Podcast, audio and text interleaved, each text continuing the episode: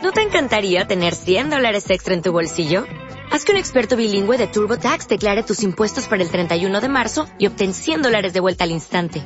Porque no importa cuáles hayan sido tus logros del año pasado, TurboTax hace que cuenten. Obtén 100 dólares de vuelta y tus impuestos con 100% de precisión. Solo con Intuit TurboTax.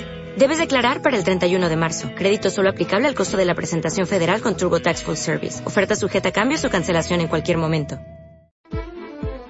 Radio 5 y Radio Exterior de España, Doble Hélice. Con Juanjo Martín. Si miran nuestra lista de programas o son fieles oyentes de este espacio, comprobarán que el tema que trataremos hoy es uno de los más recurrentes. Está sin duda en el top 10 de los temas que hemos abordado en estos 162 programas. Hola, bienvenidos a Doble Hélice. Hoy sí, volveremos a hablar de la diabetes y no será la última vez. Y me van a permitir que les comente algunos datos que justifican esta insistencia. Según la OMS, se calcula que en 2014 la prevalencia mundial de la diabetes fue del 9% entre los adultos mayores de 18 años. También se estima que en 2012 fallecieron 1,5 millones de personas como consecuencia directa de la diabetes. Y más del 80% de las muertes por diabetes se registra en países de ingresos bajos y medios. Y por último, según proyecciones de la OMS, la diabetes será la séptima causa de mortalidad en 2030. Detrás de cada fármaco, de cada tratamiento, existe un mundo apasionante de investigación. Doble hélice. Y hoy les queremos hablar de la diabetes, una vez más, pero más concretamente de cómo afecta esta enfermedad a la mortalidad de las personas que la padecen. Y para ello tenemos con nosotros en el estudio a mi derecha a Itaisa Marcelino Rodríguez, que es investigadora predoctoral del grupo CDC de Canarias de la Unidad de Investigación del Hospital Universitario Nuestra Señora de la Candelaria. Buenas, tardes, Itaisa. Buenas tardes, Juanjo. Gracias por estar con nosotros eh, y para hablarnos de un tema que, como digo, es recurrente, pero es necesariamente recurrente, porque en Canarias tenemos a muchas personas que padecen esta enfermedad. Es, muy conocida esta enfermedad, pero seguramente nuestros oyentes no saben exactamente en qué consiste esta enfermedad. ¿Qué es la diabetes? ¿Cómo podemos explicar a una persona que tiene esa enfermedad qué está pasando en su organismo? Bueno, eh, la diabetes es una enfermedad crónica que se da con el paso del tiempo y que se caracteriza por tener unos niveles de, glucemia en sangre anormalmente elevados. De azúcar, como dicen. Sí, exactamente, de azúcar. Em, se diagnostica así, cuando a partir de ciertos niveles es cuando decimos que la enfermedad se, se presenta. A pesar de esa, hacerse esa característica, pues conlleva muchísimas más causas que no están tan visibles. ¿Y cuál es la línea roja? Eh, de, debajo de por ahí no tenemos y encima de por ahí sí tenemos. Bueno, como todo esto solo es un número. Claro. esto es algo que se establece, mm, parece que un poco de forma arbitraria, pero son muchos los estudios que están detrás que van evaluando a partir de, qué cifra está el, riesgo, a partir de qué cifra empiezan las consecuencias de la enfermedad y actualmente ese límite está en 126 miligramos de cilitro. 126. Exacto, 126 de azúcar. Claro, más menos uno, más menos dos. Tampoco, o, son muy rigurosos con eso. Hombre, son bastante rigurosos, pero eso es como todo. Eso es como los colesteroles que antes eran 180, después 200, 220, bajamos, subimos. Cierto. Todo es un poco también depende de, del profesional. Claro, pero tampoco quiere decir que si tengo 125 esté como una rosa.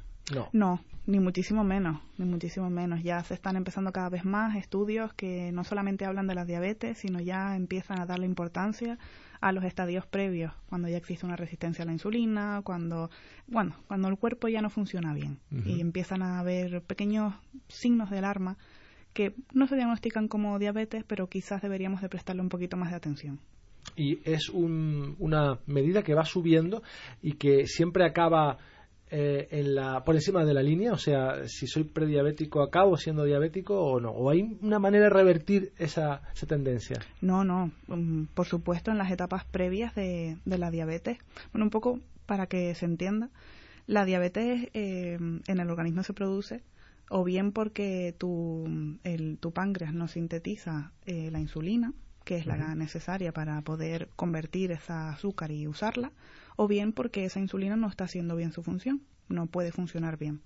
Entonces, eso no ocurre de un día para otro. No llega el día en el que de repente el páncreas se para y deja de sintetizar. Eso es un proceso largo, pues que conlleva otros muchos factores, no y tampoco es el poco el propio páncreas el que toma la decisión de ya no sintetiza más insulina o ya no funciona, sino suele ser otros factores en los que van ahí, pues haciendo que el páncreas no funcione bien, poniéndole dificultades, cada vez sintetiza peor o no es capaz esa musculatura de coger esos receptores, hacer que, la, que el azúcar pase, de utilizarlo.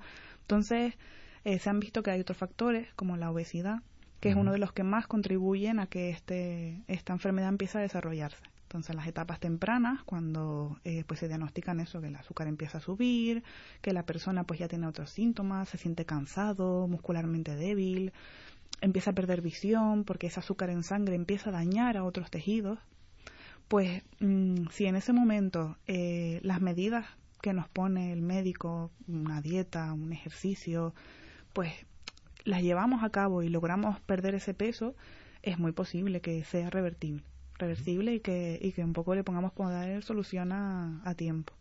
Eso nos lleva a la necesidad de tener un control de los niveles de azúcar en nuestro cuerpo, no esperar a que nos caigamos al suelo en un hiperglucemia, ¿verdad? Claro, por eso esta es la rutina. En la rutina cada vez que tú te vas a pedir una analítica de sangre, está siempre de rutina el pedir la glucemia. Hay dos tipos de diabetes, tipo 1 y tipo 2. Eh, ¿Qué diferencia una de otra? Bueno, son las diabetes eh, más prevalentes en el mundo. Hay otros tipos de diabetes. ¿Hay más? Hay más ah. tipos de diabetes. no Parece, sí. la diabetes tipo 1 y la diabetes tipo 2 son las más comunes, sobre todo la tipo 2, que es el, el 90% de los casos de diabetes en el mundo. Y, y bueno, para diferenciar estas dos, estos grupos mayoritarios, la diabetes tipo 1 normalmente y de forma clásica en la historia, eh, se ha dicho siempre que es la diabetes de los niños. Se suele diagnosticar en etapas tempranas de la vida y mm, suele, eh, aunque no se sabe muy bien por qué empieza pasando tan temprano, se cree que bueno que eh, está producida normalmente por ataques inmunológicos al páncreas y entonces desde etapas bien tempranas en la vida el páncreas deja de funcionar. Aquí sí que deja de funcionar y no hay manera de revertirlo porque son tus propios anticuerpos los que están atacando. Una situación autoinmune. Exacto. Entonces, en este caso, pues bueno, la insulina es de por vida y las medidas de dieta y de y más patrones eh, sociosanitarios, pues tienen que llevarlos de, por vida. Son pacientes que mm, comienzan a ser diabéticos muy jóvenes, siendo niños o adolescentes. Sí, no, lo normal ya digo, esto en la medicina no es nada exacto.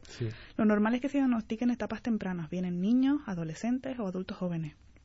Se han dado casos de, de diabetes autoinmune en personas adultas. En este caso, pues bueno, ya se le da otro nombre, se le llama eh, diabetes LADA. Y, pero también es, más o menos el mismo sistema, un proceso autoinmune en el que tienen estas diabetes.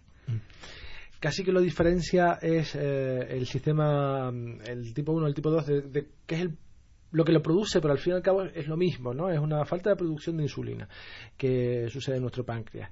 Y lo solucionamos introduciendo insulina. Eh, o, aumentando los receptores de insulina, ¿no? Em, ¿Por qué deja, eh, en el segundo caso, en el tipo 2, por qué deja, dejamos de producir insulina en nuestro páncreas? El, en el proceso, bueno, ya te digo, es un proceso muy complejo que lleva un tiempo, que no se produce de la noche a la mañana. En, desde un primer paso, pues hay ciertas moléculas que se liberan o bien por los adipocitos, por, por las células grasas de, del organismo, se van liberando ciertas citoquinas, la, eso empieza a hacer efecto en los propios receptores de la, de la insulina, que no dejan captar esa azúcar para poder utilizar los músculos y para utilizarla como energía. Entonces, pues eh, esa, ese azúcar, al no poder utilizarse por los músculos, se queda circulante en sangre. Esa azúcar que está en sangre, el cuerpo la detecta y el páncreas dice, uy, he echado 10 de insulina y sigue habiendo mucho azúcar, voy a botar 20. con 20 sigue habiendo mucho azúcar, voy a botar 30. Entonces realmente esa degeneración que se produce en el páncreas se crea un poco es por agotamiento o por la capacidad que tiene de, de, intentar y porque no funciona son los mecanismos que tiene el cuerpo de esto debería de ser de si hay azúcar hecho insulina se va el azúcar si no se va el azúcar será que estoy mal estoy liberando poco necesito liberar más pero si libero más y no se soluciona será que tengo que liberar menos entonces es un poco esto que se van destruyendo esas, esas células beta que son las que eh, las sintetizan este, esta insulina se van destruyendo también, se van agotando y bueno, esto es un poco un proceso degenerativo crónico que tarda su tiempo. Lo preocupante de la diabetes es que no solo es una enfermedad del páncreas, sino que degenera en un montón de cosas. Casi todos los órganos de nuestro organismo se ven afectados por la diabetes.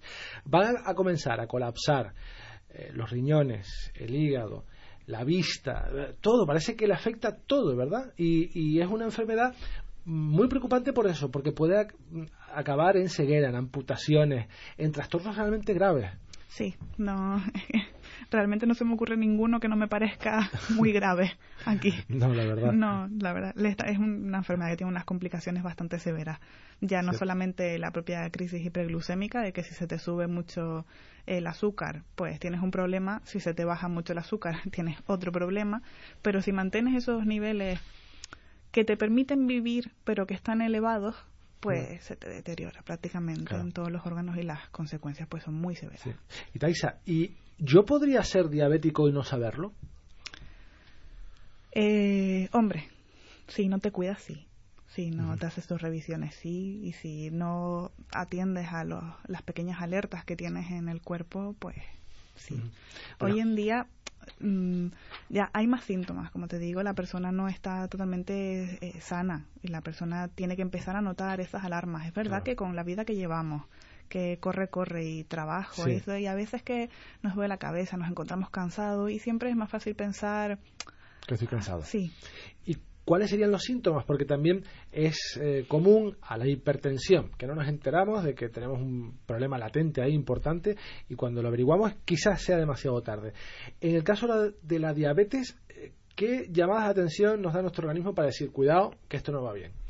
En la mayoría de las personas lo que se produce es, al principio, eh, empiezan a ver mal, hay bajones de peso notables por el aumento del metabolismo del cuerpo, eh, tienen sensaciones de sed incontrolables también. Em, en casos ya un poquito más avanzados empiezas a tener pérdida en la sensibilidad. Ya te digo, pueden ser síntomas que se pueden confundir con otras cosas, una sensación de cansancio extremo, pérdida de fuerza. Se pueden confundir con otras cosas, pero todos juntos, claro, todos juntos pero siempre te lleva al médico, ¿no? Y hay una revisión. Es que así se debería hacer. Lo que pasa que hay veces que, sobre todo la gente joven, peca de, ahí seguro que no dormí bien o que salí mucho mm. o cualquier otra excusa es para no ir al médico. la insulina ha sido una revolución en el mundo de, de la diabetes, ha salvado la vida a muchísima gente.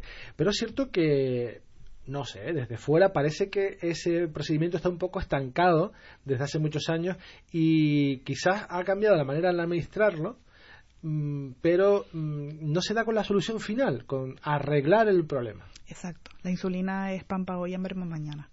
Sabemos perfectamente que además las personas que que son diabéticas aumentan mucho el riesgo de, padecer un infarto con el tiempo y la insulina tampoco ayuda. La insulina es una molécula proinflamatoria que te va haciendo también su daño en el cuerpo y cuando no la metes en el organismo que tiene otras moléculas que le compensan, pues bueno, puede causar también ese daño. Y es cierto que bueno, evita que te mueras desplomado ese día, pero a la larga. también es cierto que hay otras maneras de bajar los niveles de azúcar en el organismo, con ejercicio, con actividad física, puedes ir corrigiendo también eh, o ayudando a tu organismo a bajar esos niveles de azúcar. Eso es así, pero totalmente.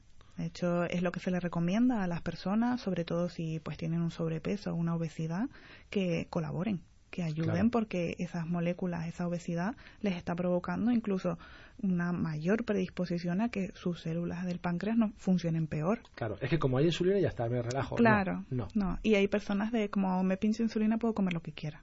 Tampoco. Tampoco. Tampoco.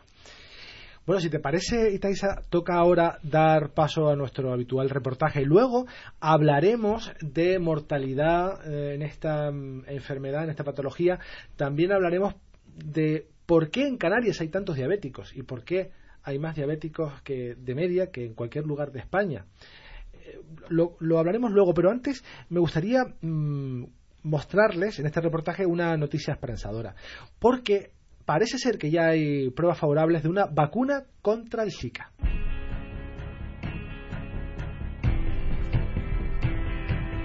Tras la declaración del Zika como emergencia de salud pública mundial por la Organización Mundial de la Salud, el desarrollo de una vacuna segura y eficaz para combatir el virus y sus consecuencias en mujeres embarazadas ha sido una prioridad para los científicos de todo el mundo. Un equipo de investigadores de la Universidad de Harvard y de la Universidad de Sao Paulo ha demostrado en ratones la eficacia de dos vacunas en la protección contra el virus, una realizada con plásmidos de ADN y otra con una forma inactiva y purificada del virus. Para los científicos fue sorprendente ver cómo todos los ratones infectados con Zika y sin vacunar mostraban altos niveles de replicación del virus, mientras que en todos los ratones vacunados no se detectaba el virus con el que habían sido infectados posteriormente.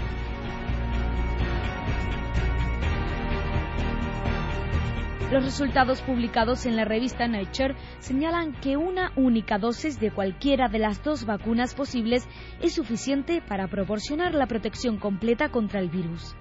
En concreto, el estudio se realizó con la cepa del noroeste de Brasil, que según la evidencia científica es capaz de atravesar la placenta e introducir microcefalia fetal y otras malformaciones congénitas.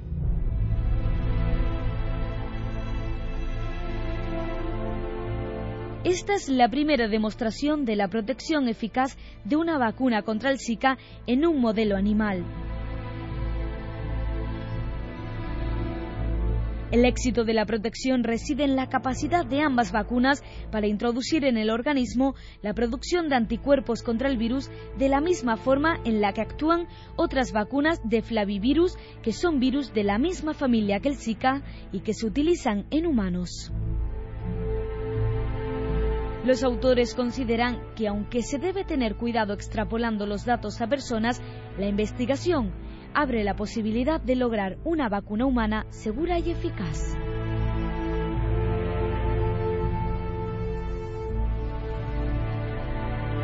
En Radio 5 y Radio Exterior de España, doble hélice.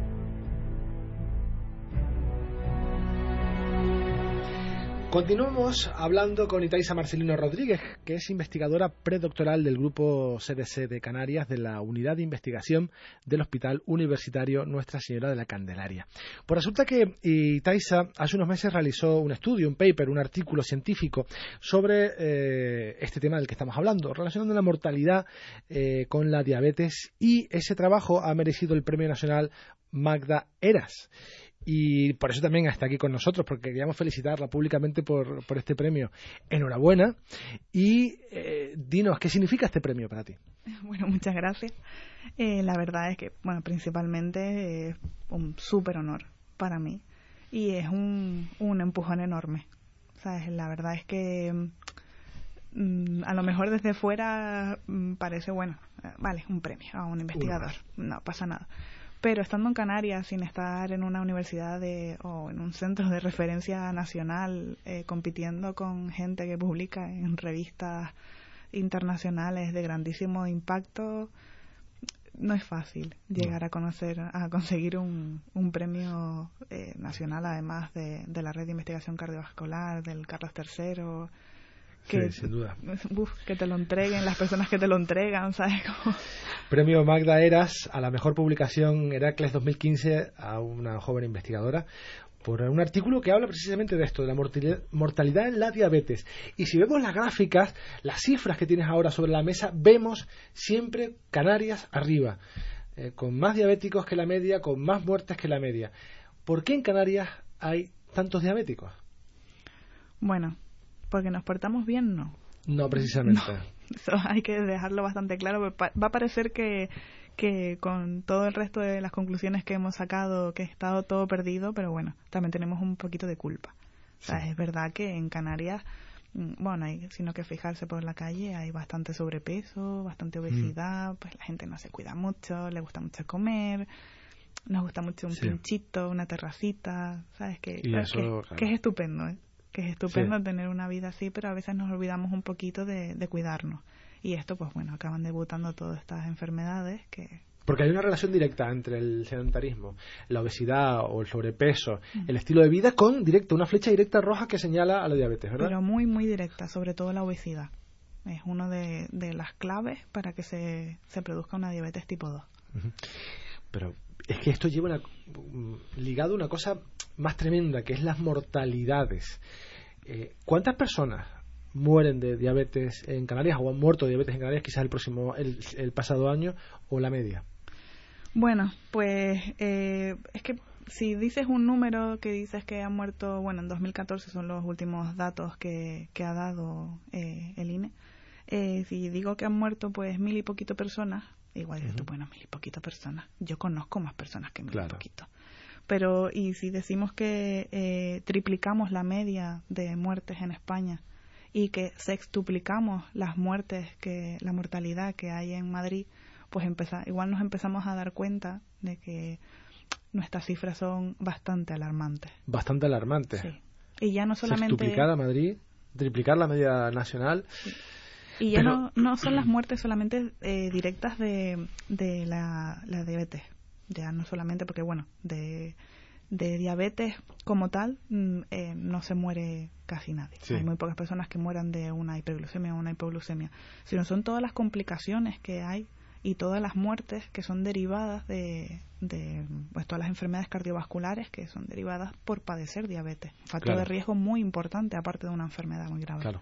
Pero eso quiere decir, Itaiza, que por ejemplo en Canarias hay seis veces más obesos que en Madrid o seis veces gente que tiene sobrepeso. En fin, eh, ¿es una causa directa o hay alguna mm, algún motivo soterrado genético entre los canarios que nos hacen ser un poco más diabéticos? Bueno, nosotros eh, por esa pregunta decidimos lanzarnos a este estudio. Nosotros participamos en, en un estudio, se llama Estudio Darío, en el que participamos eh, 11 comunidades autónomas con nuestras 11 cortes y, mm, y nos decidimos, bueno, les planteemos el, el- les planteamos el compararnos con ellos para ver, pues, qué pesaba más. Es que estábamos más obesos, es que teníamos un peor sistema sanitario, es que nos cuidábamos peor, íbamos menos al médico, nos medíamos mejor, los laboratorios funcionaban mal. ¿Qué nos estaba pasando? Porque Claro. la verdad es que las cifras son, son extremadamente más elevadas en comparados con los demás. Y, y fuimos a un paper muy laborioso porque los, los resultados eran inverosímiles. Nadie se los creía. Todas las comunidades autónomas quisieron, no, no, no, esto lo tiene que repetir mi estadista. Esto No no, puede puede ser. Y si usamos otras tasas, no, no, no, es que no puede, no cojas los datos del INE, vamos a coger los datos del ministerio. Vamos a coger los datos que no sean por encuestas, que sean por registros civiles. Porque, porque no nos podíamos creer. No estamos más gordos, no vamos menos al médico, no nos cuidamos menos, tenemos una dieta mediterránea tan buena como la de cualquier otra comunidad, nuestro sistema sanitario es muy bueno, nuestros profesionales nos diagnostican pronto y gracias a eso ¿sabes? también tenemos una de las edades más bajas en el debut de la diabetes de España, porque aquí se, se hace bastante bien el seguimiento de los diabéticos. Pero por otro lado tenemos también el índice más alto de, mm, de diálisis pues en personas diabéticas, de amputaciones, de cegueras. Ya no solamente es la mortalidad la que es exageradamente elevada, sino que también son las complicaciones propias de la enfermedad la que son exageradamente altas. Tenemos un, tenemos muchísimos más diabéticos, muchísimas más complicaciones y muchísimas más mortalidad. Y sin una causa aparente. Bueno, es cierto que antes comentábamos, comentabas que nos gusta la tapita, nos gusta la cañita, nos gusta la comida, pero no es la causa directa, no, no somos eh, tan glotones como para que se justifiquen estas cifras. Vamos a ver, eh, hay otras comunidades autónomas eh, que tienen tanta diabetes como nosotros. No, no es que nosotros tengamos, mm, mm, son- estamos, bueno, sí, vale, estamos a la cabeza de diabetes, Sí. pero otras comunidades como Andalucía, Extremadura o Murcia tienen prevalencias similares, o sea, tienen más o menos la misma cantidad de diabéticos que en Canarias. La cosa es que su mortalidad es muy inferior y sus complicaciones también es muy inferior. O sea, una persona diabética en Canarias, eh, simplemente por ser canario, tiene una mayor eh, probabilidad de que su pronóstico sea peor. Y tiene más probabilidades de que tenga una amputación o tenga una diálisis a largo plazo. Con el mismo número de, diabéticos en Andalucía y en Canarias, eh, en Canarias mueren más que en Andalucía. Y tienen más complicaciones. Bastante, bastante más. Y esa es la causa que no llegamos a entender. Nosotros, bueno, apostamos porque tenemos, pues debemos de tener algo que nos predispone. Nosotros lo que eh, creemos, nosotros en, eh, valoramos dentro de, nuestro estudio, dentro de nuestra corte, valoramos también eh, los antepasados canarios que tenemos y tenemos una cestería bastante grande, tenemos bastantes generaciones de canarios, hijos, nietos y tataranietos de, de canarios y nosotros creemos que debe de estar por ahí debe de haber algún mm, alguna predisposición genética pues que nos condiciona o algo que tenemos alguna particularidad de la que todavía no hemos caído en la cuenta. Mm, faltas estudio entonces, ¿no? Sí, estamos ahí. Todo es ponerse, todo. Sí, sí, sí, estamos, estamos eh, planteándonos que, que, bueno, es necesario. Sin duda. Ah, y todo el mundo opina lo mismo, todo el mundo después de este estudio tuvo la misma conclusión de no, hay que hacer un estudio genética de comparación porque es normal. Sin duda. Mm. Si te parece, mm, vamos a acabar el programa con un mensaje positivo. Me gusta que acabe el programa de esta manera porque la diabetes es una enfermedad evitable. Lamentablemente hay otras enfermedades en la que no podemos hacer nada, por mucho que hagamos nosotros, sigue evolucionando, pero no en la diabetes. Podemos, nuestra actitud, nuestra manera de, comer, de hacer deporte, de vivir, condiciona mucho la evolución de, la, de esta patología. Recomendaciones, consejos para personas que no sean diabéticos y no quieran serlo nunca y personas que son diabéticas para lo que no tengan esas consecuencias tan graves. Bueno, yo en primer lugar siempre digo lo mismo, el médico es nuestro amigo y es el que mejor nos va a aconsejar y el mejor nos va a guiar en, una etapa cuando empezamos a detectar niveles de azúcar un poquito, un poquito altos.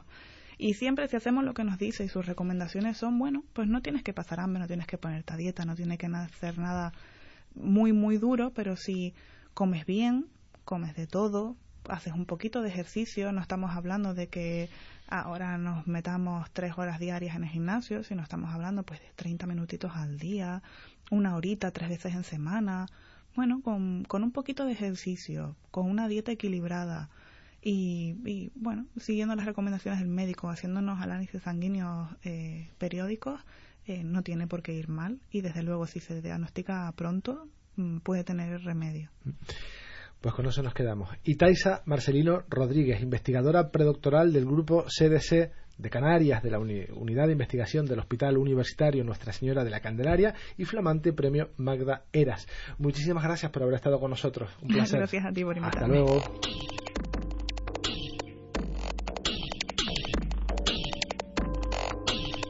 Y hablando de diabetes, llegamos al final de este programa que, como saben, pretende bucear entre laboratorios y centros de investigación para mostrarles qué hay detrás de cada fármaco, de cada tratamiento. Nos vamos, pero seguimos muy vivos en Internet, en las redes sociales, en facebook.com barra doble hélice y en twitter arroba doble hélice rne. También puedes buscar nuestros podcasts en iVoox. En la realización técnica estuvo Juan Pablo Hernández en la dirección que les habla. Juanjo Martín, hasta la próxima semana. Doble Hélice es una iniciativa de la Universidad de La Laguna y Civicán, con financiación del séptimo programa marco de la Unión Europea a través del proyecto INBRAIN.